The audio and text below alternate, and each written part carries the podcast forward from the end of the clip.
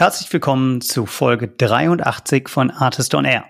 Heute mit dem Chief Revenue Officer der Kölner Cyber Security Awareness Plattform SoSafe, Frank Piotraschke.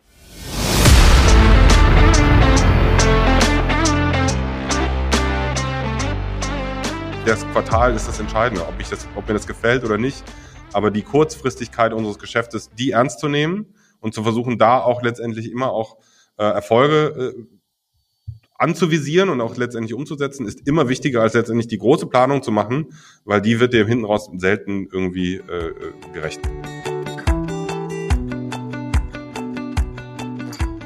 Euch erwartet ein unterhaltsames und sehr ehrliches Gespräch mit einem sehr spannenden Gesprächspartner.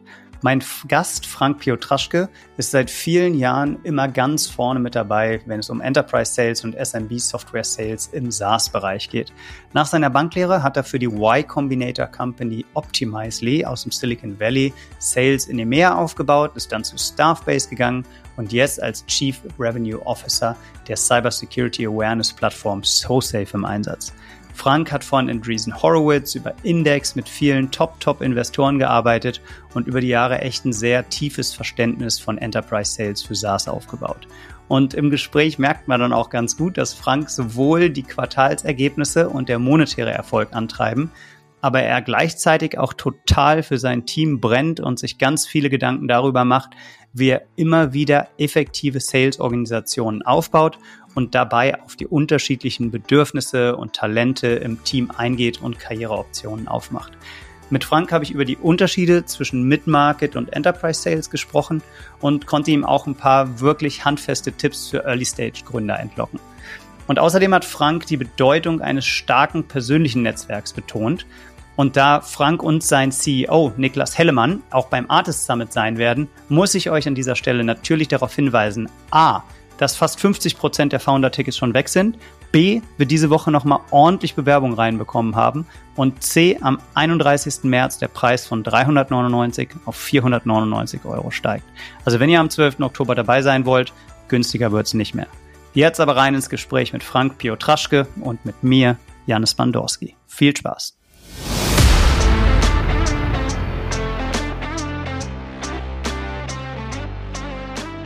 Artist on Air der SaaS-Podcast für den deutschsprachigen Raum. Wertvolle Tipps von erfolgreichen Gründern, Top-Investoren und führenden Industriepartnern, die euch bei der Skalierung eures Unternehmens schnell und unkompliziert weiterhelfen.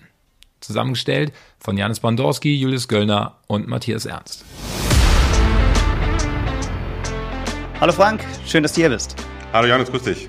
Ja, bei mir ist Frank Piotraschke, der CRO von SoSafe. Ich freue mich aufs Gespräch. Wir wollen ein bisschen sprechen über die Unterschiede zwischen Enterprise Sales und SMB Sales. Aber erstmal würde ich sagen, Frank, erzählst du uns vielleicht ein bisschen, warum ich dich fragen durfte, ob du zu diesem Thema sprechen magst und was dich dazu befähigt.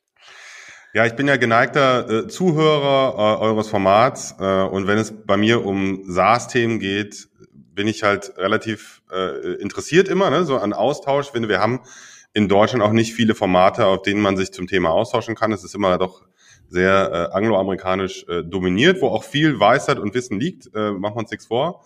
Ähm, aber so den direkten Austausch äh, in unserem kleinen Kosmos hier finde ich auch mega spannend. Ich habe in der Intro gerade schon ein bisschen deine Reise beschrieben. Ähm, bevor wir deine Reise oder du uns vielleicht nochmal erzählst, was du auf der einzelnen Station genauer gemacht hast, gibt es jemanden so aus dem US-Kosmos, dem du insbesondere folgst, wenn es um SaaS-Sales geht?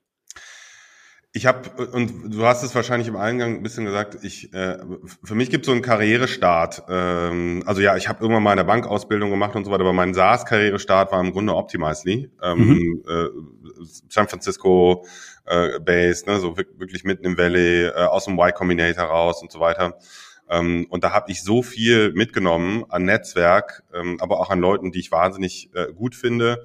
Ähm, von daher bin ich da immer noch relativ nah an den Leuten dran. Ich habe jetzt keine großen Blogs oder Podcasts sowas, die ich jetzt da lese. Ähm, folge immer meinem äh, geneigten Sales-Trainer Skip Miller, wenn der immer wieder was rausbringt.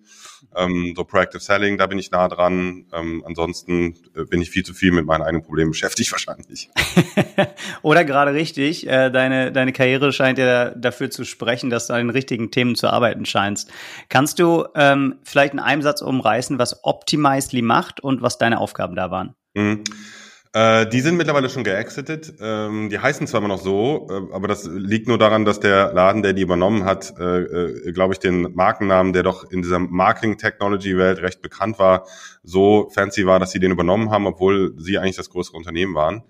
Ähm, Optimasi war oder ist wahrscheinlich immer noch in, mit, mit Abstrichen irgendwie der äh, Go-To-Laden, wenn es um AB-Testing und ähm, Personalisierung, äh, Kampagnen im, im äh, Marketing-Technology-Bereich geht. Mhm. Also willst du irgendwie deine Webseite optimieren, ähm, Conversion-Optimierung betreiben, ähm, Experimentation Culture im Unternehmen einführen, dann ist äh, und war auch das der der Laden, der das Ding richtig nach vorne gebracht hat. Waren ähm, wir auch Kunde, definitiv, ja, mit meiner letzten Firma. Ja. Genau, und da war ich quasi ähm, äh, nicht zur Stunde Null, das kann man nicht sagen, ähm, aber so als die europäische Expansion losging, suchten die jemanden, der ähm, das deutsche Geschäft übernehmen kann. Ähm, und das habe ich dann gemacht äh, und habe dann äh, einen kleinen Weg auch durch das Unternehmen genommen. Wir sind ganz gut klargekommen miteinander, Optimize und ich, und ähm, war dann zuletzt äh, die, die äh, äh größte Führungs- oder die höchste Führungskraft, wenn du so willst, äh, in, in Europa. Ja, und wie... Da haben wir Office ein paar verschiedene Büros gehabt und haben vor allem da auch Enterprise-Geschäft gemacht. Also wie kriege ich äh, große Medienseiten, große E-Commerce-Seiten so optimiert, dass der Revenue optimiert wird. Und von welcher Umsatzgrößenordnung bis auf welche Größenordnung hat Optimizely sich entwickelt, als du da warst? Ist immer sowas, was man so mal schwer mitteilen darf. Ne? Man so gucken, dass man keine NDAs berichtet. Irgendwie, da sind wir aber alle ein bisschen äh, schwierig mit dem, was wir so ausgeben. Äh, aber wir waren natürlich irgendwie, das kann man ja auch verfolgen in der Investment-Historie, wie viele Runden da doch gedreht wurden. Und dann kann man sich immer ein bisschen übertragen, was haben wir da für einen Umsatz gebraucht. Ähm, und es war am Ende irgendwo ähm, äh, sowas zwischen 50 und 60, als ich dann sozusagen ausstieg äh, an Millionen ERA ähm, mhm. äh, die wir da gemacht haben. Und da war natürlich mein Teilbereich, ne, den wir sozusagen in Europa dann gemacht haben. Ähm, aber das war so die Flughöhe. Ne? Also da hast du so die Scale-up-Phase und Internationalisierung mitgenommen, ähm, bevor es dann eher so in die Growth, in die klassische Phase ging, wo die Growth-Investoren eher reinkommen. Genau, da kamen dann ja. nachher Goldman und Konsorten dann da rein und dann ging es auch mit der Mergerei dann los. Ähm, ich habe aber auch in meiner Zeit, zweieinhalb Jahre da gewesen, ich habe drei äh, oder vier verschiedene CEOs mitbekommen, äh, an die ich teilweise dann noch direkt reported habe. Das war schon ganz schön wild. Ne? Also muss man sich ja auch vorstellen, ähm, du kommst aus dem Y Combinator, dann kommt Andreessen rein, dann kommt Index rein und so weiter. Und alle haben natürlich irgendwie auch Erwartungshaltungen. Ähm, und die Skalierung lief gut, aber vielleicht dann auch nicht so schnell, wie sich das alle irgendwie gehofft und äh, gewünscht haben. Ähm, und dann kommen natürlich dann auch äh, alle möglichen Leute mit rein, die das dann nochmal wieder optimieren wollen, nochmal größer machen wollen. Und das habe ich schon sehr, sehr nah mitbekommen. Ja. Okay, dann ist irgendjemand bei Staffbase auf den Trichter gekommen, dass du bei Optimizely offenbar einen guten Job gemacht hast und im Valley was gelernt hast. Und dann bist du hier zu einem deutschen Unternehmen gegangen, nämlich zu Staffbase. Was waren da deine Aufgaben und in welcher Phase hast du Staffbase begleitet? Ja, ich habe das damals äh, ähm, Gespräche aufgenommen mit den Kollegen in Chemnitz, ähm, die äh, suchten an der Stelle äh, jemanden, der sozusagen aus dem Founders-led Sales das Ganze in eine skalierende Organisation überführen konnte. Das habe ich dann gemacht, ähm, habe quasi das mitgenommen, was ich äh, bei Optimasi gelernt hatte, musste aber natürlich auch feststellen, dass viele Dinge ähm, in einem deutschen Unternehmen natürlich anders funktionieren als in einem amerikanischen SaaS-Laden, ne, der irgendwie jetzt mitten in San Francisco tätig ist. Und ähm, ja, genau, also die Aufgabe war, äh, skalierende SaaS ähm, ja, Truppe aufzubauen. Jeder kann sich heute äh, ansehen, wo Staffbase heute ist. Ich würde heute behaupten, ähm, äh, dass äh, wir das ganz gut hingekriegt haben. Ja, eine der großen immer noch wirklich sehr, sehr äh, ehrfürchtig zu, wie die weiter wachsen. Ähm, Finde ich eine super Story, eine tolle deutsche Story, ne? ist äh, sehr beeindruckend und da durfte ich eine Weile das Ganze begleiten. Genau, war Teil Mittlerweile der eine der großen Erfolgsgeschichten aus Deutschland so im HR-Tech-Bereich. Da sehen ja sehen wir viel. Neben Personio bildet sich da so ein Cluster raus rund um Staffbase, dann gibt's Hey Jobs, dann gibt's Leapsum, dann gibt's Hey Jobs, äh, habe ich schon gesagt, dann gibt's ja. Localize. Also einige HR-Tech-Companies. Wir hatten neulich HR-Works äh, im Podcast. die da wirklich sehr, sehr gut unterwegs sind. Ja. Ähm, das heißt, du kamst dann an Bord als erste Sales-Führungskraft außerhalb des Gründungsteams. Genau, so würde ich das bezeichnen. Mhm. Ähm, das Ganze war bis bisher äh, wahnsinnig gut auch ähm, äh, von Frank Wolf geführt, den ihr, glaube ich, auch schon mal hier hattet. Ähm, genau, der war, der war auf dem Artist Summit letzte, letztes Stelle, Jahr auch. Hm? Ähm, die das schon super gut gemacht hatten ähm, und äh, einen wahnsinnig guten äh, Grundstock gelegt hatten. Ähm, und dann ging es halt darum, wie baust du das jetzt in die Fläche aus? Wie kriegst du jetzt sozusagen da Strukturen hingestellt, die halt dann eben aus sich selber heraus ohne Founder-Unterstützung äh, eben im Sales funktionieren, auch in verschiedenen Regios funktionieren, äh, Produkt wahnsinnig stark und jetzt braucht es eben sozusagen dann die Truppe, die es nach vorne. Es gab schon äh, gewisse Leute dort, aber es haben wir dann natürlich noch deutlich ausgebaut ähm, und ähm, haben das, glaube ich, so ein bisschen in die Richtung entwickelt, wo es dann heute jetzt auch steht. Alright, das, da kommen wir gleich nochmal drauf zurück, wenn wir drüber sprechen, was eigentlich der Unterschied zwischen Enterprise und SMB Sales oder Mid-Market Sales ist und was du da gelernt hast. Du warst zweieinhalb Jahre dann bei Staffbase, bevor du aus HR Tech gewechselt bist into, äh, in Cybersecurity und dann mhm. bist du zu SoSafe gegangen. Vielleicht kannst du da nochmal einführen, sagen, was macht SoSafe eigentlich und welche Probleme für welche Art von Kunden löst ihr? Ja, ähm, SoSafe ist Anbieter für Cybersecurity Awareness Lösungen. Das heißt, wir simulieren Phishing-Attacken und haben da parallel dazu ähm, ein E-Learning, was so auf äh, Microlearning äh, und psychologischen ähm, Microlearning-Statuten aufgebaut ist ähm, was eben sehr nah an den Leuten dran ist. Das heißt, wie schaffe ich mehr oder weniger eine Human Firewall, wenn du so willst? Also wie kriege ich irgendwie halt eine Resilienz in meiner ähm, Workforce hin, ähm, die im besten Falle nicht auf Phishing-Attacken reinfällt. Dafür muss ich natürlich mal relativ nah dran sein am Thema, ähm, muss über die neuesten Trends ähm, auch informieren können und auch simulieren können, was gar nicht so einfach ist natürlich. Ähm, und das machen wir, da sind wir auch sehr, sehr schön mit äh, gewachsen. Ähm, wahnsinnig spannendes Thema. Ähm, die größte Herausforderung, die ich hier fast immer habe, ist irgendwie so ein, äh, so ein Ideal Customer Profile mal zu bilden. Ne? Wir sind mal dabei, so für wen fokussieren wir uns eigentlich.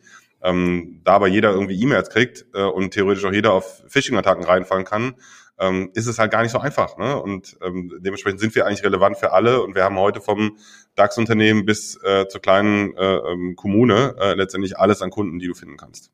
Kleine Kommune bedeutet dann, wie viel Mitarbeitende fangen wir an? Haben, wir haben sogar äh, Kunden, die sind irgendwie unter, unter 50 Personen irgendwie stark, ne? also wirklich auch kleinste Unternehmen, mhm. äh, weil die halt eben auch ähnliche, ähm, ähnliche Probleme haben. Wir haben natürlich die Herausforderung ähm, im Vertrieb vor allen Dingen oder aber auch im Betrieb der Lösung, dass du halt schwer ein skalierendes Modell aufgebaut bekommst, wenn du Kleinstkunden versuchst, in dem Bereich zu sortieren. Das heißt, wir müssten uns natürlich schon ein bisschen das Ganze zurechtschneiden. Ab wann schaffen wir es, äh, unmittelbar direkt tätig zu sein?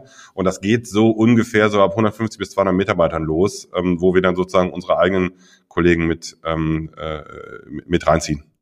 Das heißt, ihr seid der Awareness-Trainer, ihr beschäftigt euch allerdings nicht so sehr mit der tatsächlich IT-Infrastruktur die mit Security zusammenhängt, sondern ihr beschäftigt euch mit dem menschlichen Faktor bei Cyberattacken. Das ist genau richtig. Ähm, wir nennen es immer Human Risk. Ne? Also wie kannst ja. du sozusagen das, das menschliche Risiko versuchen, in einem Unternehmen auch äh, zu quantifizieren und damit dann eben auch äh, steuerbar zu machen. Ähm, wir haben ein bisschen äh, Infrastruktur auch. Also wenn du dir das vorstellst, wir simulieren äh, Phishing-Attacken, das heißt, du bekommst als Mitarbeiter eine E-Mail ähm, und äh, solltest im besten Fall jetzt erkennen, dass es eine Simulation ist, dass es eine Phishing-E-Mail ist, dann gibt es dazu von uns auch so einen Button, den du zum Beispiel bei Outlook mit äh, integrieren kannst, wo du so eine Schnellanalyse machen kannst, ist das jetzt wahrscheinlich eine Phishing-E-Mail oder nicht. Und dann, wenn du da draufklickst ähm, und es war eine Phishing-Simulation, dann kriegst du sozusagen die positive Rückmeldung, hey super, hast du erkannt, spitze gemacht, ähm, äh, alles richtig gemacht, das war eine Phishing-Simulation. Ähm, mhm. oder wenn nicht, leiten wir das dann in die entsprechende Infrastruktur, die dann beim Kunden meistens vorhanden ist, schon weiter. Ähm, also wir wollen eigentlich nicht in die Richtung gehen, dass wir der nächste Cloud Security Anbieter werden oder irgendwo in die, in die Absicherung gehen, sondern wir fokussieren uns wirklich auf die menschlichen Risiken. Ja, okay, verstanden. In meiner Wahrnehmung, Frank, lief es bisher sehr stark über E-Mail. Mit den Fortschritten, die wir jetzt in AI sehen, aber ist ja auch ein Szenario denkbar, wo äh, dein CEO, der Niklas Hellemann, der ja auch zu, mit dir zum Summit kommt, dich anruft ähm, oder jemand in seiner Stimme und sagt, äh, du Frank, mir ist was Beschissenes probier, ähm, passiert. Ich bin hier unterwegs auf einem Business-Trip, mein Flug wurde gecancelt. Die blockieren meine Kreditkarte. Kannst du mir ausnahmsweise mal 2000 Euro per PayPal schicken? Äh, ich muss sofort jetzt einen Mietwagen nehmen.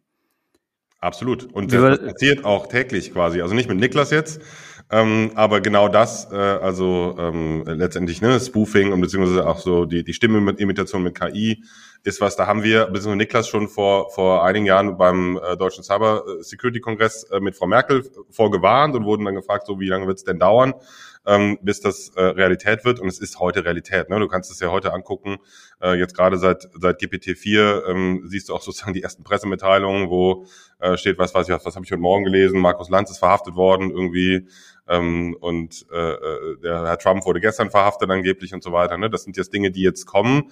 Sascha, Lo Sascha Lobo hat letzte Woche in der Intro zu seinem Podcast ähm, eine Intro von ähm, Bundeskanzler Scholz einsprechen lassen. Äh, allegedly, er hat es dann sehr schnell ja. aufgeklärt, dass es eine, ähm, ein Deepfake ist aber ähm, man konnte es jetzt nicht hören. Ja. Genau. Und jetzt die Frage zurückgestellt, ne? Wie willst du dich gegen sowas, also genau deinen Fall, den du gerade aufgesprochen äh, hast, wie willst du dich dagegen wehren? Ne? Da greift keine Firewall, da wirst du nichts machen können, um das äh, jetzt möglichst sozusagen abzufangen. Ähm, aus unserer Sicht, das Einzige, was du tun kannst, auch das, was wir jetzt schon die ganze Zeit halt sagen, ne? neun von zehn erfolgreichen Attacken auf Unternehmen starten irgendwo bei Menschen und auch das startet ja bei Menschen. Und das Einzige, was du machen kannst, ist die Awareness für sowas halt relativ schnell hinzukriegen, ähm, damit das eben nicht passiert.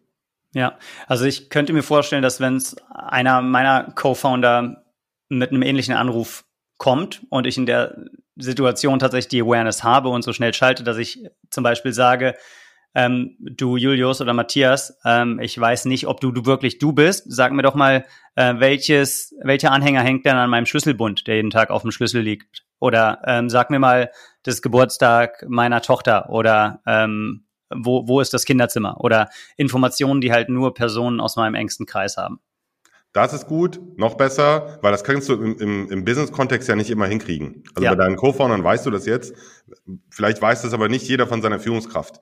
Was noch besser wäre, um sich wirklich dagegen abzusichern, ist, äh, nutzt einen zweiten Kanal. Ne? Mhm. Also bitte schreib mir das nochmal auf Teams oder äh, ne, schick mir nochmal kurz eine E-Mail oder irgendwas anderes. Ne? Also einen anderen Kanal als den, der gerade genutzt wurde, weil das können meistens die Hacker nicht. Meistens können die nicht über verschiedene Kanäle gehen. Ähm, und oft ist es auch die Awareness, dass das passieren kann. Äh, der, das Beispiel ähm, mit dem mit dem Uber-Hack. Ne? Also Uber ist ja ähm, böse gehackt worden, war auch in allen Medien.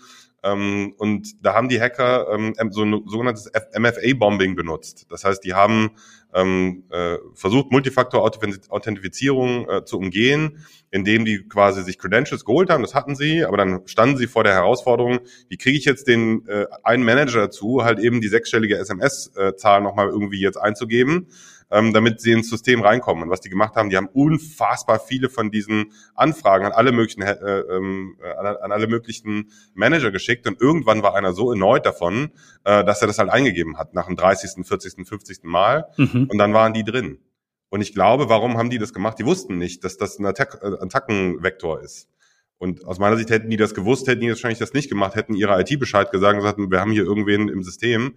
Ähm, und darauf setzen wir halt, ne, dass du halt relativ schnell über all diese möglichen Attacken ähm, Bescheid weißt. Ist eine, ist eine harte Struggle, das irgendwie hinzukriegen, aber ich glaube, das ist letztendlich das Einzige, was du tun kannst. Okay. Du bist Chief Revenue Officer von SoulSafe. Das heißt, dein Job ist es, Kunden die Lösung zu verkaufen und bist dafür verantwortlich, dass das Unternehmen Umsatz generiert. Wie machst du das?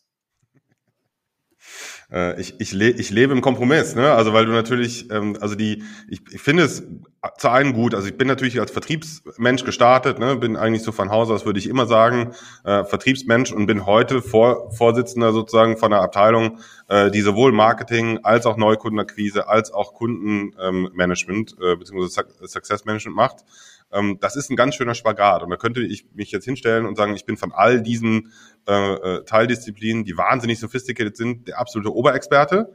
Ähm, das bin ich auf jeden Fall nicht. Ähm, nämlich ich komme aus einer Disziplin, nämlich Sales. Ich glaube aber, es gibt einen Grund dafür, dass, dass es Chief Revenue Officers gibt.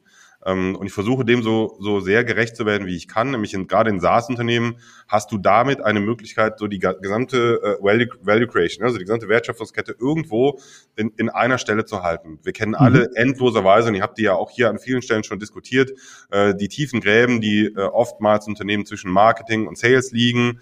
Das sind einfach Unternehmensbereiche, die genetisch unterschiedlich sind, die sind also unterschiedlich im Holz gemacht. Die Menschen, die dort tätig sind, äh, sind alle super, aber sehr unterschiedlich.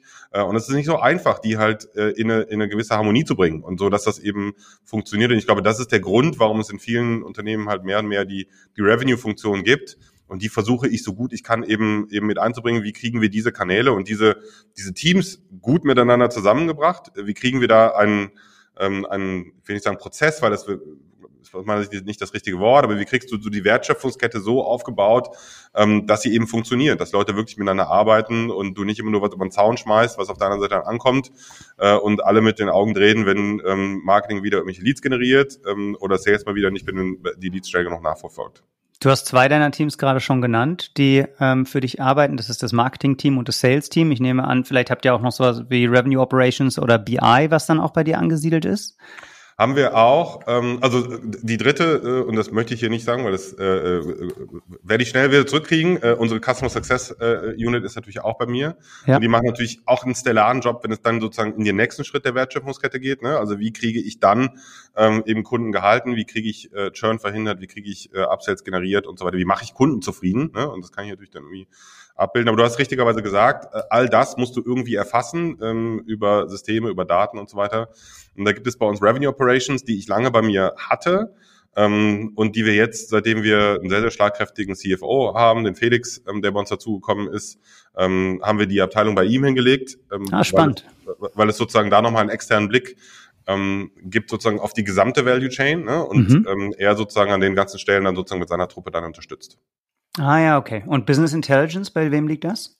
Liegt auch bei ihm, haben wir aber ehrlicherweise so ein bisschen zusammengefügt. Also haben wir jetzt keine eigene Abteilung. Der Kollege, der Business Intelligence bei uns lange gemacht hat, ist jetzt heute sozusagen der Vorsitzende äh, der, ähm, der Revenue Operations Abteilung, der Freddy. Ähm, ja. die machen auch wirklich sehr viel im Modeling und auch sehr viel sozusagen nach vorne gucken. Wir haben äh, zum Beispiel im Forecasting, was ja eine der wichtigsten Funktionen in dem Bereich sind. Ne, haben wir irgendwie gemeinsam Clary eingeführt und geguckt, wie kriegen wir ähm, eben dieses Forward-Looking-Thema hin. Ähm, gerade in so einer Organisation wie wir haben, die ähm, fast ohne ICP auf dem gesamten Marktbereich unterwegs ist, ist es gar nicht so einfach, das Business vorzucasten.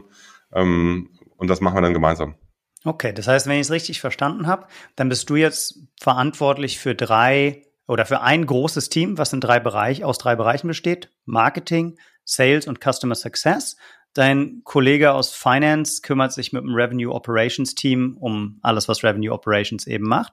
Und mit diesem Team verantwortest du den Umsatz mit Kunden von äh, oder bei Unternehmen von 20 Mitarbeitenden bis hin zum großen DAX-Konzern mit mehreren 10.000 Mitarbeitenden. Korrekt. Ich würde es von unten ein bisschen anders schneiden, weil wir da eben auch noch, also da gibt es natürlich noch ein bisschen mehr. Es gibt unsere Partnerships-Kollegen, die dann eher so diese kleinen ähm, äh, Kunden äh, über Partner bedienen. Ne? So alles, was so 20 bis 100 ist, machen wir über Partner. Äh, aber die liegen auch bei mir. Also letztendlich äh, mittelbar hast du recht.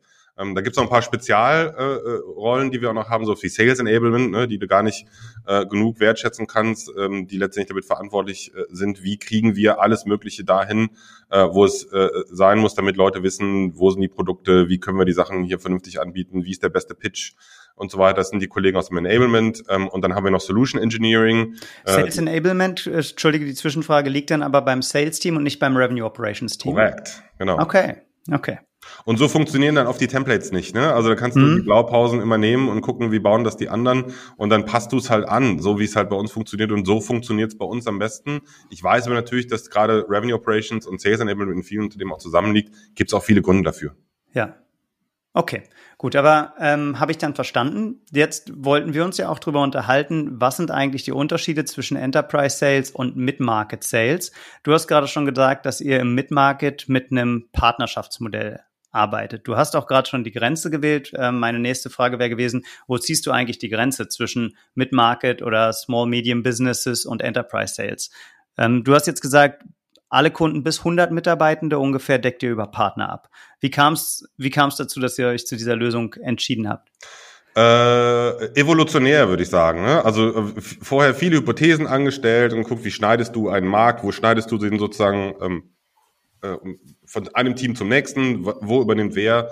Ähm, und das, was wir halt herausgefunden haben für uns, ist, dass wir in diesem Direct Sales Modell ähm, Kleinstkunden nur schwer bedienen können aus äh, verschiedenen Gründen. Mhm. Äh, der Kleinstkunde, und ich versuche das auch mal aus der Kundensicht zu denken und nicht, dass wir hier irgendwelche Prozesse aufbauen, die für uns gut funktionieren, aber für Kunden halt eben nicht. Aber der, der, der Kleinstkunde, gerade im Cybersecurity-Bereich, bedient sich an vielen Stellen über Partner äh, an seiner Cybersecurity-Infrastruktur. Das heißt, das ist ein bestehendes Ding, ne, dass du halt sozusagen deine, de, deine Lösung in dem Kundensegment irgendwie dir nicht direkt holst, sondern halt über deinen IT-Partner, den du hast. Ähm, und dann ist das für uns auch viel, viel einfacher und für den Kunden oft auch, ähm, wenn wir unsere Produkte damit ins Portfolio geben. Ähm, das lohnt sich dann auch für alle Beteiligten viel, viel mehr, weil wir damit Preise anbieten können, äh, die wir im Direktgeschäft einfach nicht bieten können. Okay. Das heißt, ihr habt ein erfolgreiches Partnerschaftsmodell gefunden. An der Stelle muss ich kurz einhaken und auch verweisen auf eine andere Folge Artist on Air. Das ist die Folge 43 mit Martin Scholz. Die Folge hieß damals das Partnerschaft Paradoxon, warum 80 Prozent der Partnerschaften scheitern. Ihr scheint da einen Weg gefunden zu haben, äh, wie es für euch funktioniert. Kannst du da so vielleicht die ein, zwei Geheimzutaten nennen oder die, äh, die wichtigsten Learnings, die ihr gemacht habt im Aufbau von Partnerschaften, die dann auch wirklich zum Erfolg führen? An der Stelle schöne, schöne Analogie, die ich nicht wusste. Schöne Grüße an Martin, äh, alter Weggefährte von mir, wir kennen uns schon lange. Okay, und äh, das ist sehr, sehr schön, weil er hat uns auch dabei geholfen. Also von ah, daher ähm, äh, Empfehlung von mir an der Stelle auch äh, Martin zu vertrauen, wenn es um Partnerschaftsmodelle geht, weil das ist nicht so einfach. Also wenn du mich vorher gefragt hättest, wo bricht es am schnellsten in, einem, in einer SaaS-Orga, die schnell wächst, äh, in der Zusammenarbeit, dann ist es super schwierig, den Direct Sales Kanal mit dem Partnerkanal zusammenzubringen. Mhm. Ähm, da sind viele Sollbruchstellen äh, in den Systemen, die du da aufbaust, die du nur schwer überspringen kannst. Ähm, und wir haben natürlich auch heute ein Partnerships-Modell, was gerade in dem Segment ganz gut funktioniert, was wir, was ich gerade beschrieben habe, ne, so im Kleinstbereich, ähm, funktioniert das aus sich heraus ganz gut. Da gibt's Kollegen, die versuchen, die richtigen Partner für uns zu finden, die dann eben äh, eigenständig dort die Produkte eben auch ähm, äh, über den Partner an den Markt bringen. Wir haben aber natürlich auch in, in den höheren Segmenten ein Partnermodell, weil natürlich auch oft Partner zu uns kommen und sagen, wir haben hier Kunden, die interessieren sich für eure Lösung und natürlich arbeiten wir auch mit denen zusammen. Ähm, und da kommt es halt total darauf an, dass du das sauber aussteuerst. Ne? Also dass die Partnermanager wissen, wie arbeiten sie mit unseren Direktkollegen zusammen. Ähm, letztendlich ist es ein Pipeline-Modell, ne, was sozusagen dahinter liegt. Also wo kommen sozusagen unsere Deals her und zum Teil kommen sie eben auch von Partnern. Ähm, und da muss man sich schon genau überlegen, wie strukturierst du das? Ne? Also wie kriegst du dann einen Partnermanager rein, der dann mit einem Account Executive zusammenarbeitet, die dann solche Geschäfte abschließen, dass der AI auch weiß, wo kommt jetzt dieser Deal her, wie kann ich mit dem Partner interagieren. Ähm, die Partner direkt in euer CRM herein? Ja, Okay. Und aber so eine Qualifizierungsstufe mit unseren Partnermanagern, ne, die dann sozusagen eigentlich agieren, mehr oder weniger wie ein SDA, ne? Also oder ähm, hm? wie auch ein ja. CS-Kollege, der äh, eine, eine Upsell-Opportunity letztendlich bekommt von seinem Kunden. Ähm, wir haben den hohen Anspruch, dass bei uns eigentlich jede Kundenanfrage, die von einem Account Executive bedient wird, eigentlich ähnlichen ähm, Qualifizierungen äh, äh, gerecht wird. Ne? Also dass, dass letztendlich alle Qualifizierungsstrukturen, die du bei einem Outbound, Inbound ähm, oder eben einem Partner-Request hast, ähnlich sind, so dass das, was bei uns nachher Pipeline heißt, ähnlichen äh, Geflogenheiten äh, unterliegt, ne? dass du halt eine, eine, eine einheitliche Qualität bekommst. Ja, und die Aufgabe liegt die wiederum bei Revenue Operations oder liegt die beim äh, Sales Enablement, dieses, diesen Prozess zu bauen? Ähm, bei beiden in der Tat. Und das ist natürlich genau der Grund, warum die oft auch zusammen interagieren, ne, beziehungsweise ja, manchmal auch in der gleichen Abteilung sind.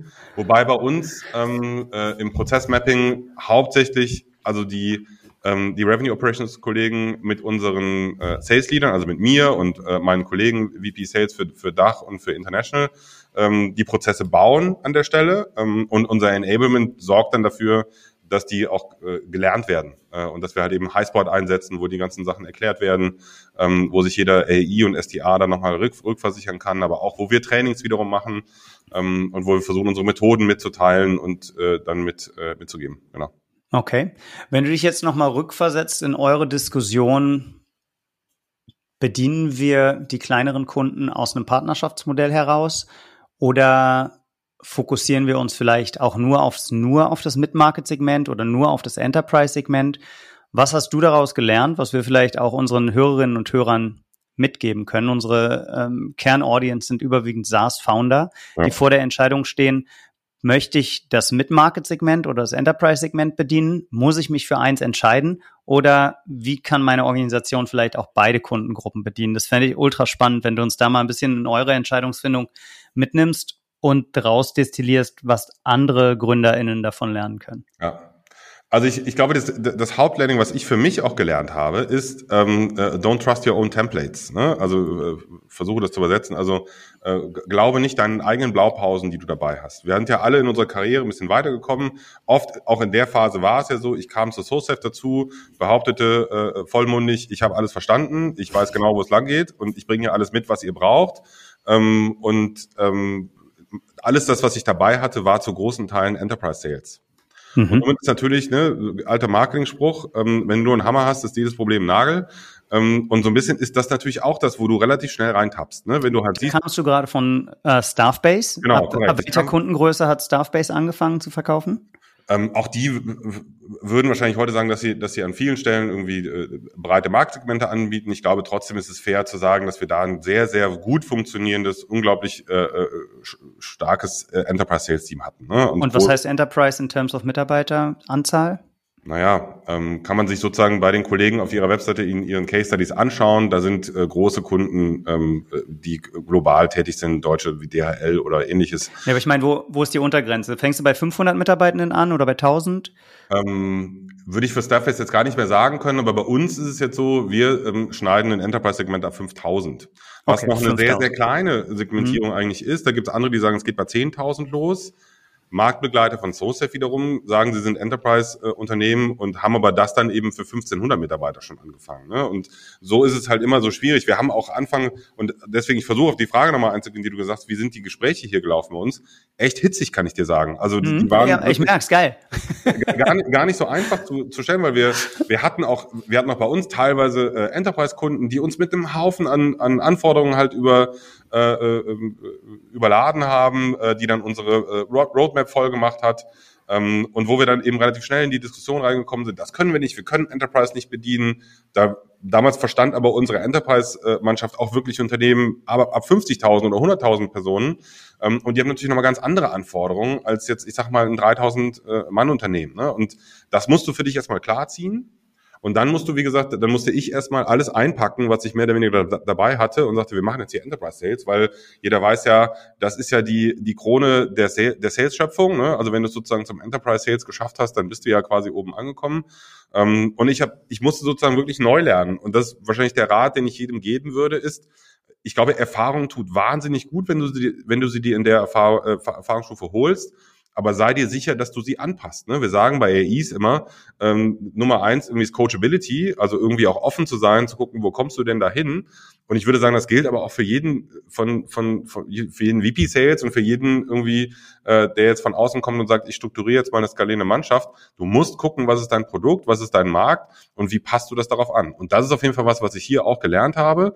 Ähm, wir haben verschiedene Hypothesen ge äh, gebildet. Wir hatten nicht viele Daten. Das ist auch noch so ein Learning, ne, was ich immer ähm, mal mitgeben wollen würde, ist, ähm, klar, es ist immer super, wenn du auf Daten zurückgreifen kannst, aber gerade in der Phase hast du ja keine Daten. Ähm, du hast meistens irgendwie ein halbgares äh, äh CMS, was du irgendwie mitgenommen hast, ähm, was dir, was mal irgendwo so schnell aufgesetzt wurde und dann guckst du da rein und lernst gar nichts. Das heißt, du musst vorne anfangen und ein paar Hypothesen bilden und dann die, die verproben ne, und gucken, wie gut funktionieren die. Wie, machst du, da, wie machst du das am besten? Wie habt ihr es konkret gemacht? Ähm, und, und was waren eure Hypothesen? Also wir haben halt letztendlich vom Kunden her gedacht. Ne? Und äh, da war auch ja. damals äh, Niklas wirklich ein super Sparringspartner, ähm, der eben für uns wirklich der, der absolute Oberexperte für unsere Branche ist und der wirklich sehr, sehr genau versteht, ähm, wie Kunden agieren, was das Problem eigentlich ist, was du versuchst zu lösen und für wen ist das, äh, für wen ist das relevant und für, für wen ist es interessant. Und wir haben halt festgestellt, ähm, anders als zum Beispiel der amerikanische Markt, ist es so, das Problem, was wir lösen, ähm, ist in Großunternehmen schon gelöst worden, nämlich über Menschen. Ähm, die sind aus Compliance-Gründen und so weiter schon lange damit äh, äh, unterwegs gewesen, wie äh, baue ich Schulungen für mein Unternehmen auf und so weiter und haben dafür Leute eingestellt, weil es keine Tech-Lösung gab. Ähm, und somit haben wir gesagt, okay, das macht eigentlich trotzdem Sinn für die, uns einzusetzen, aber das Brett, was wir bohren müssen, ist viel, viel dicker. Ähm, und wir können den Markt ähm, in diesem Mittelsegment, also ich sag mal alles so, was bei 200 Personen bis, bis 2.000, 3.000 Personen gerade so am Anfang, so vor zwei, drei Jahren, wo wir da angefangen haben, viel, viel schneller durchdringen, weil die eben nicht das Problem, also das Problem schon gelöst haben. Die haben sich nicht Personen leisten können, die die eingestellt haben, haben aber das gleiche Problem. Die haben auf einmal auch Compliance-Richtlinien, die sie erfüllen müssen. Und da können wir viel schneller durchdringen. Ähm, und zum anderen hatten wir aber auch ähm, eben eine Möglichkeit, wir haben gesehen, der Markt braucht genau das, was wir haben.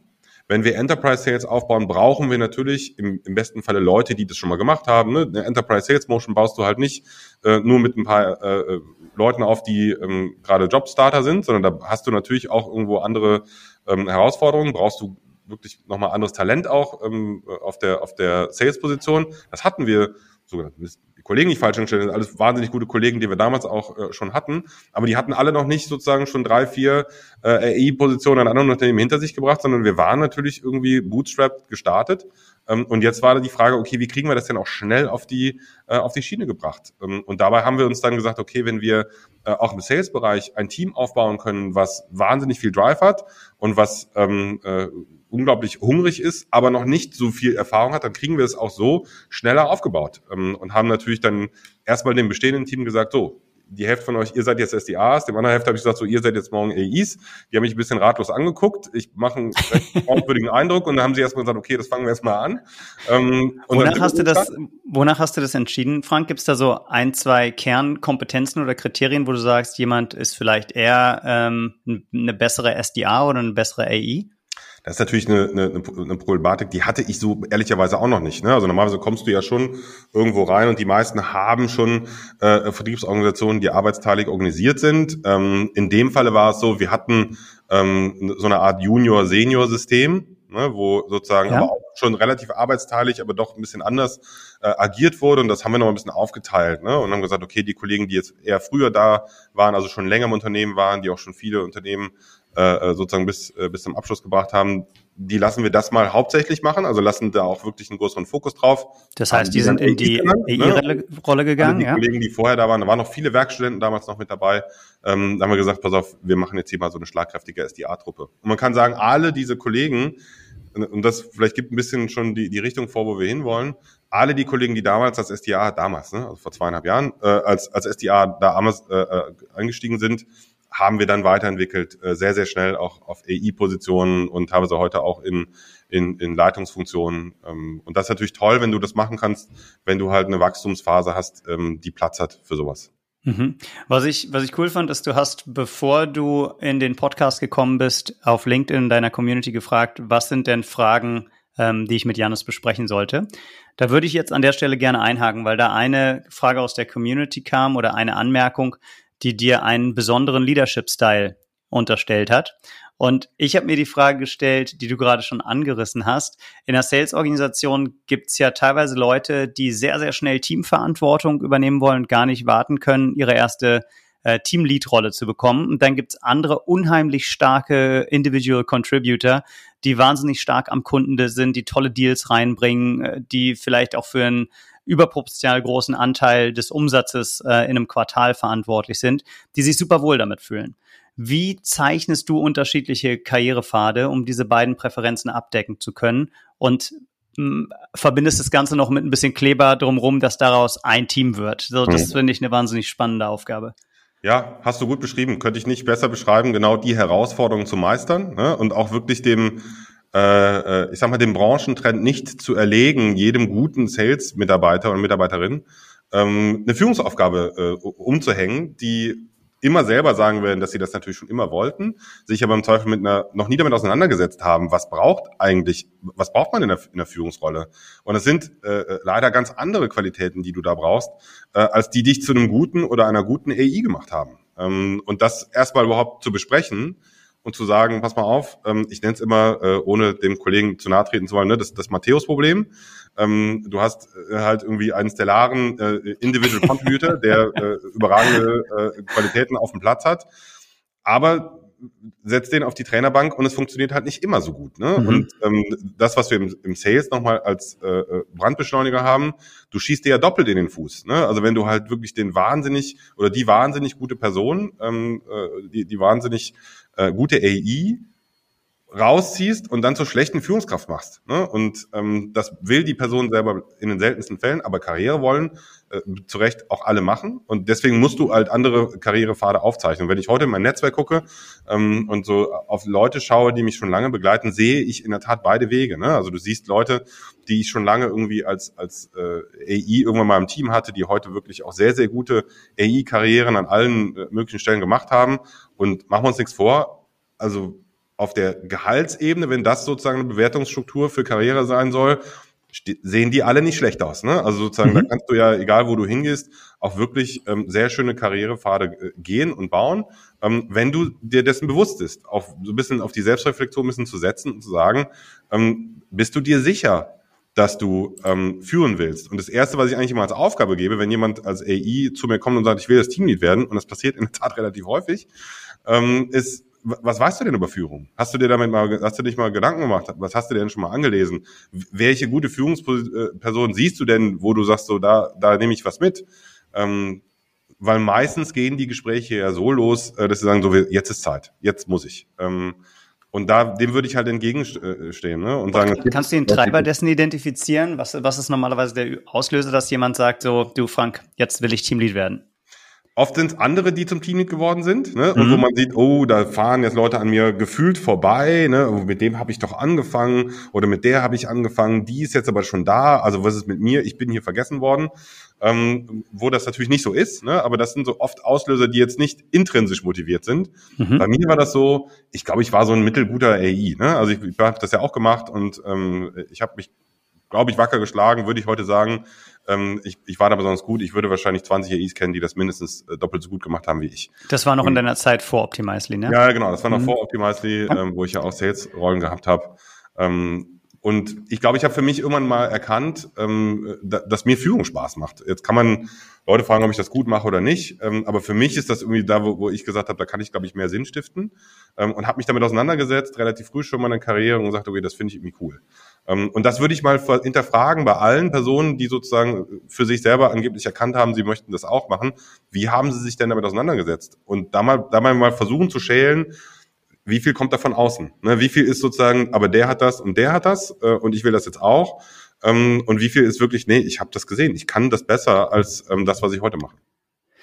Dann, okay, du weißt meiner Frage ein klein bisschen aus, Frank. Wie, wie machen wir es denn jetzt konkret? Mal mhm. ähm, klein, kleine Case Study. Ich, äh, ich arbeite in deinem Team als Account Executive, ähm, schaffe immer meine Quota, übererfülle meine Quota regelmäßig, ähm, habe immer meine On-Target-Earnings, bin eigentlich ähm, ganz happy mit meinem Gehalt, aber merke jetzt, ähm, die Kollegin ist Teamlead geworden. Hm. Ich nicht, jetzt will ich das irgendwie auch. Hm. Jetzt komme ich zu dir und sag, du Frank, ähm, ich glaube, ich muss Teamleiter werden. Ähm, können wir das ab nächsten Monat so machen oder ab nächstem Quartal? Also zum einen musst du natürlich eine Organisation haben, die erstmal Platz für sowas hat. Deswegen habe ich gesagt am Anfang, für uns war das mega, dass wir das, dass wir manche Kollegen, nicht alle, die es wollten, manche Kollegen dahin entwickeln konnten. Und dann ist es natürlich letzten Endes meine Aufgabe, eine Einschätzung, man kann die Person das oder kann die Person das nicht. Ähm, und da versuche ich immer sehr stark halt eben auch auf die Selbstreflexion ne, zu setzen, versuche auch Szenarien zu machen. So stell mal vor, du bist heute die AI-Person, die sehr viel Aufmerksamkeit bekommt. Da wird der Gong gehauen, wenn der, wenn äh, sozusagen äh, die Unterschrift da ist. Da ist sehr viel Attention da, da gibt's Klatscherei und High Five. So als Teamlead hast du eine andere Position. Da musst du genau das versuchen für andere zu ermöglichen. Da musst du aus dem Scheinwerferlicht gehen, du musst nach hinten treten können, äh, du musst andere irgendwie aufs Podest stellen können. Kannst du das? Ne? Mhm. Und dann ist alles, was dann kommt, entweder aufgesagt oder ehrlich. Ähm, und soweit kennt man dann die Leute, wenn man sie begleitet hat, um zu wissen, ob das wirklich ehrlich und authentisch ist. Und dementsprechend ist das dann, was ich einschätzen muss, heute, was auch unsere Führungskräfte mit einschätzen müssen, ähm, ob diese Selbsteinschätzung der Person da passt ne, und ob das möglich ist. Und dann bauen wir die Karrieren ähm, und dann ist das eben so, habe das äh, ja auch, also da kam wahrscheinlich auch die, die, die Frage der Community her.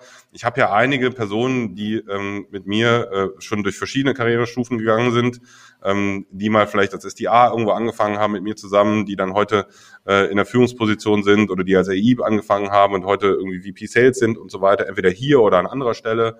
Ähm, weil ich glaube, dass das natürlich auch eine Aufgabe von Führung ist, Talent zu erkennen ähm, und eben auch weiterentwickeln zu können. Ne? Man sagt ja irgendwie äh, auch immer so äh, A-Player hire A-Talent irgendwie und das nehme ich mir schon irgendwie als meine eigene Verantwortung irgendwie schon schon mit, ne? dass ich versuche, äh, das zu erkennen und Karrieren zu entwickeln. Letzten Endes musst du es selber einschätzen können. Also du, ich würde immer auf Selbstreflexion der Leute setzen und gucken, was kommt da, ist das authentisch? Hat sich da jemand wirklich mit der Aufgabe beschäftigt? Ähm, ein paar Szenarien zu geben, manchmal ein bisschen ausprobieren lassen. Eine AI-Rolle ist auch schon eine Führungsrolle, wenn du so willst, weil du verschiedene Stakeholder schon managst. Und da gibt's ja auch sehr verschiedene Interpretationen darum. Äh, ne, hast du da den einsamen Wolf, der immer sozusagen durch seine eigene äh, Stärke die Deals close oder gibt es da Leute, die schon viele Personen mit reinholen. Ich habe ein gutes Verhältnis zu meinem SDA, ich habe ein gutes Verhältnis zu meinem, e, zu meinem SI, zu meiner Führungskraft. Ich äh, schaffe das, die Leute einzubauen. Das mhm. sind meistens die Leute, die das in einem Team, die das Setting auch hinkriegen. Alright, da finde ich, finde ich eine gute Antwort. Vielleicht abschließend zu dem Thema noch, gibt es tatsächlich Personen, die über Jahre hinweg, fünf plus Jahre in einer ähm, Account Executive Position sind und das einfach sehr erfolgreich machen und da dann auch happy sind? Ja. Okay. Und da, das ist dann dein Job als Sales Leader, auch diese Karrieremodelle für die Menschen zu entwickeln. Ja, ich glaube sogar, um das noch ein bisschen auszuführen, ich glaube, dass die deutlich glücklicher sind, wenn du denen diese Karriere dort bauen kannst, weil ich, mir fallen natürlich tendenziell weniger Personen ein, wo das möglich ist, weil die meisten äh, äh Unternehmen ja so ticken. Ne? Die ticken mhm. ja so, dass du irgendwo in die Führungsrolle musst, wenn du Karriere machen willst. Da, wo ich aber gesehen habe, äh, dass Leute das nicht gemacht haben, sondern in der AI-Rolle geblieben sind. Und das hört jetzt kleiner an, weil auch die AI-Rollen sind wahnsinnig groß geworden, mit unglaublich viel Verantwortung, aber eben auf dieser IC-Ebene ähm, gemacht, sind, glaube ich, aus heutiger Sicht viel, viel glücklicher als viele, die ich kenne, die den anderen Weg gegangen sind. Ähm, und die halt eben zu mittelguten ähm, Mid-Level-Sales-Leuten, äh, Leadern geworden sind ähm, und da, glaube ich, nicht unbedingt immer glücklich mit sind. Aber das ist ja auch leider das, was das Ding mitbringt. Zurück kannst du ja nicht mehr gehen. Ne? Also es ist ja sozusagen das, was auch unsere äh, äh, unsere Zeit mit sich bringt. Ne? Ist die Erkenntnis irgendwann gereift, ich bin irgendwie da, wo ich gar nicht hin will. Ist Den das Trick so? Zurück, der ist wahnsinnig. Ist das tatsächlich so? Oder ist das eher mental vielleicht ein, ein Ego-Ding? Also ich glaube, die Organisationsstrukturen, jetzt, wenn ich dir so zuhöre, sollten es eigentlich ermöglichen, oder? Das ist so, aber ähm, die Menschen schaffen das in sehr, und ich verstehe auch warum. Ne? Also es ist einfach ein wahnsinnig schwieriger Schritt zu erkennen, oh, ich bin hier gerade irgendwo gelandet, wo ich eigentlich gar nicht sein will. Mhm. Ähm, und dann die Stärke zu haben, ich gehe jetzt einen Schritt zurück oder zur Seite, erkenne irgendwie vielleicht, habe einige zum Beispiel erkannt, die dann eben in andere Rollen gegangen sind, Partnerships oder, oder, oder Solution Engineering oder so, wo man dann eben ähm, nochmal irgendwie eher auf der IC-Rolle auch äh, glänzen konnte.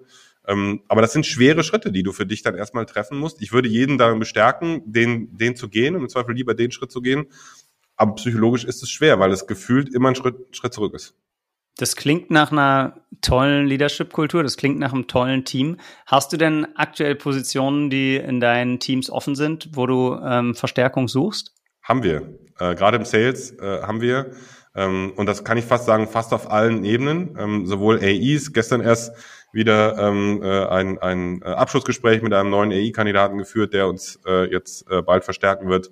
Ähm, also da suchen wir eigentlich immer ähm, Kollegen, mhm. ähm, ja, weil äh, das Team da auch noch wächst. Das heißt, ihr wollt weiter wachsen. Das Thema Cybersecurity Awareness bleibt heiß. Und ähm, wer jetzt schon zu dem Schluss gekommen ist, dass er gerne mal mit Frank oder einem von Franks Teams arbeiten wollen würde, der kann sich gerne an mich wenden. Ich mache eine Intro oder ihr schreibt Frank direkt an, dann, ähm, dann freut er sich.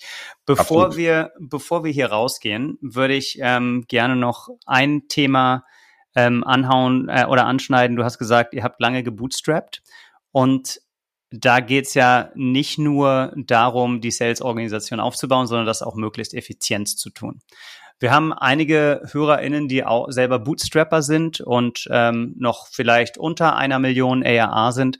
Kannst du denen noch ein paar ganz handfeste Tipps an die Hand geben, geben gerade für diese Transition von Founder Sales zu Founder-led Sales, wie man da möglichst effizient skalieren kann? Ja, also ähm, viele, äh, weil ich in der Tat in der Problemstellung bin ich ja oft selber auch gewesen. Ähm, ich würde nochmal sagen, ähm, starke Hypothesen bauen, nicht zu früh auf Daten vertrauen, die wirklich ganz kleine Grundgesamtheiten haben in dem Bereich, sondern wirklich immer zu überlegen, warum entscheidet sich hier gerade ein Kunde für uns? Was ist seine Herausforderung? Wie sieht so eine Buyer Journey aus? Also was ist letztendlich äh, der Grund, warum hier ein Kunde sagt, das mache ich? Versuchen das zu destillieren in eine Hypothese und die versuchen mit den Mitteln, die ich habe, ähm, auf arbeitsteilig halt eben zu verteilen. Ne? Und zu gucken, wie kriege ich das jetzt exekutiert auf einer breiteren Ebene und die immer Schritt für Schritt ein bisschen breiter zu machen. Ähm, und natürlich ähm, so, so früh wie du kannst ähm, in diese Pipeline-Logik zu gehen. Ne? Also zu gehen, mhm. okay, wo will ich hin? Wie komme ich zu einer Million hin? Was bedeutet eine Million für mich? Wie viele Kunden sind das für mich? Wie viele Ansprachen muss ich machen? Ähm, äh, wie, welche Kanäle kann ich bedienen? Also möglichst früh in so eine Logik zu gehen ähm, und eben nicht den, den Umsatz zu optimieren, sondern im Zweifel zu versuchen, meine Pipeline zu optimieren. Also letztendlich, wie kriege ich genug äh, Angebote, Anfragen und so weiter generiert, damit ich mein Ziel erreichen kann. Das heißt, du würdest rückwärts denken, von einem ERA-Target ähm, jeden immer. Schritt in, in der Pipeline zurückgehen und zu denken, was muss ich heute ganz konkret tun, um die Pipeline aufzubauen. Genau. Okay, finde ich super. Hast ja immer die Erwartungshaltung, die du bedienen musst. Irgendwas muss ja passieren. Also auch da ist immer ein ERA-Ziel, irgendein Umsatzziel, was gesteckt wird für ein Jahr, für ein Quartal, was auch immer. Ähm, und das würde ich mir nehmen und dekonstruieren und zu versuchen, irgendwie zu überlegen, wie komme ich da hin. Und da auch nochmal, ne, also die Halbwertszeit von, von, von äh, VP Sales in SaaS-Organisationen ist ungefähr 18 Monate. Ähm, mhm. Das ist einfach so eine Zahl, die ich mal mitbekommen habe, die ich äh, meistens du, geschlagen habe. Du ziehst ähm, den Schritt nach oben, wollte ich gerade sagen, du ziehst den Schritt nach oben, Frank. Aber zu, zu sagen, warum ist das so? Ähm, das ist so, weil, weil natürlich in unseren Unternehmen kurzfristige Erfolge immer die langfristige Planung schlagen. Und deswegen glaube ich, heute habe ich immer geschafft, größere Halbwertszeiten hinzukriegen, mhm. ähm, weil ich immer wusste oder mir das bis heute vor, vor die Nase halte, das Quartal ist das Entscheidende, ob, ich das, ob mir das gefällt oder nicht. Aber die Kurzfristigkeit unseres Geschäftes, die ernst zu nehmen und zu versuchen, da auch letztendlich immer auch äh, Erfolge äh, anzuvisieren und auch letztendlich umzusetzen, ist immer wichtiger, als letztendlich die große Planung zu machen, weil die wird dir hinten raus selten irgendwie äh, gerecht. Okay, langfristige Planung kombinieren mit der quartalsgetriebenen Logik, die Sales nun mal mit sich bringt. Nehme ich mit als, als weiteren Tipp für Effizienz, das nicht aus dem Blick verloren äh, zu verlieren. Vielleicht hast du noch einen abschließenden ähm, inhaltlichen Tipp. Hm. In der Phase Recruiting ist key. Ähm, also wenn man dann sozusagen aus der Phase rausgeht, auch wenn man bootstrapped ist, ne, du wirst immer überlegen, hole ich mir den, die eine Person dazu, hole ich mir vielleicht zwei, drei Personen dazu, ähm, da genau aufzupassen. Ähm, Wo findest du deine besten Leute, Frank? in der Phase immer in meinem eigenen Netzwerk leider in der Vergangenheit. Oder was heißt leider? Also ist auch, glaube ich, was, was ich, was ich gelernt habe, das Netzwerk, was ist, was ich wahnsinnig, äh, äh, was mir wahnsinnig gut geholfen hat in meinem Leben äh, und in meiner Karriere, würde es jedem sagen, das ist absolut was, was in der Phase am meisten hilft, weil du ähm, eine unglaublich große Schlagkraft mit wenigen Leuten hast, die du da in, äh, einstellst und dementsprechend muss natürlich das Vertrauen in diese Person unglaublich hoch sein, ne? weil du dir einen Misshire an der Stelle kaum nicht leisten kannst. Ja. Ähm, und deswegen habe ich an der Stelle immer mehr auf Leute vertraut, die nicht in der Rolle schon vorher waren.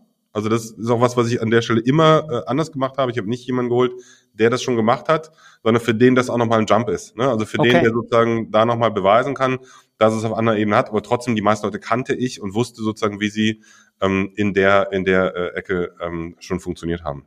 Wunderbar. Äh, schönes, schöner Abschluss eigentlich. Du wirst beim Artist Summit sein, dass ich ein Verfechter davon bin, ein starkes persönliches Netzwerk aufzubauen, wird dich wenig überraschen. Nee. Natürlich kann ich dich nicht entlassen ähm, vor unserer allerletzten Frage. Du bist in Köln, von daher, wenn unsere HörerInnen auch mal Köln besuchen sollten, was ist denn dein Restauranttipp für Frühstück, Lunch oder Dinner?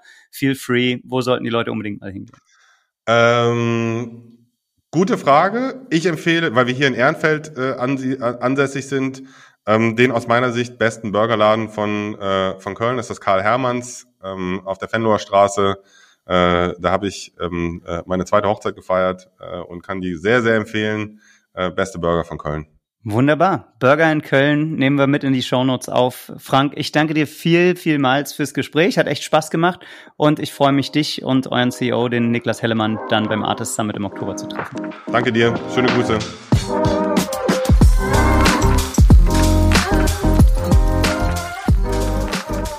Das war's für diese Woche. In der Folge haben wir, als es um Partnerschaften ging, auch kurz auf die Artist on Air Folge Nummer 43 mit dem Martin Scholz verwiesen.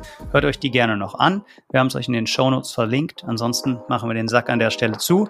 Wir hören uns am Dienstag wieder bei Artist on Air. Ciao, ciao.